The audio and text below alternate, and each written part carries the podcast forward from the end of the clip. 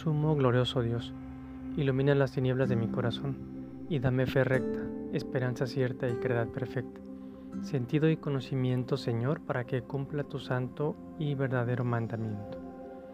Qué difícil petición nos hace Jesús hoy en el Evangelio. Amad a vuestros enemigos. Y aquí surge la pregunta, ¿cómo amarlos? El Maestro mismo sale a nuestra ayuda diciéndonos el cómo y nos dice que rezando.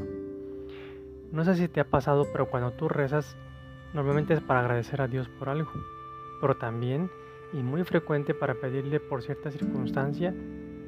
¿Y qué pasa cuando el Padre te responde? Oh sorpresa, un milagro.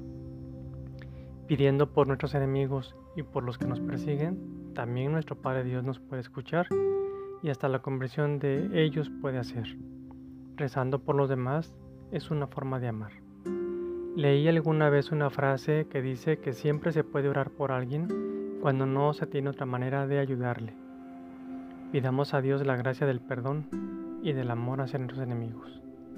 Espíritu Santo, dador de vida, enséñanos y guíanos por el camino del amor para que seas tú el que nos dé la luz que necesitamos para amar a nuestros enemigos.